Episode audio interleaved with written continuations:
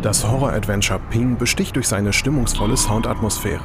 Ähnlich wie im Freeware-Titel Lurking kann der Spieler die 3D-Umgebung nur wahrnehmen, wenn er ein Geräusch aussendet.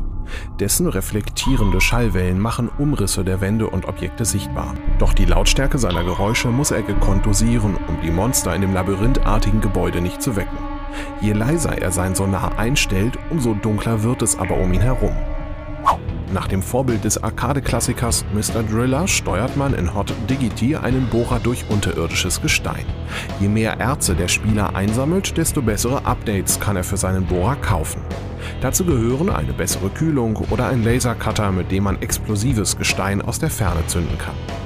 Aber Vorsicht, wer zu schnell bohrt, überhitzt leicht seinen Motor.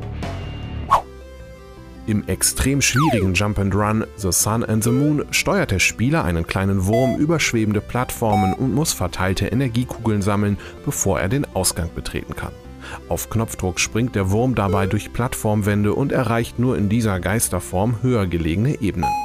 Dabei ist gutes Timing gefragt, sonst fällt der Wurm durch die Plattform ins Bodenlose.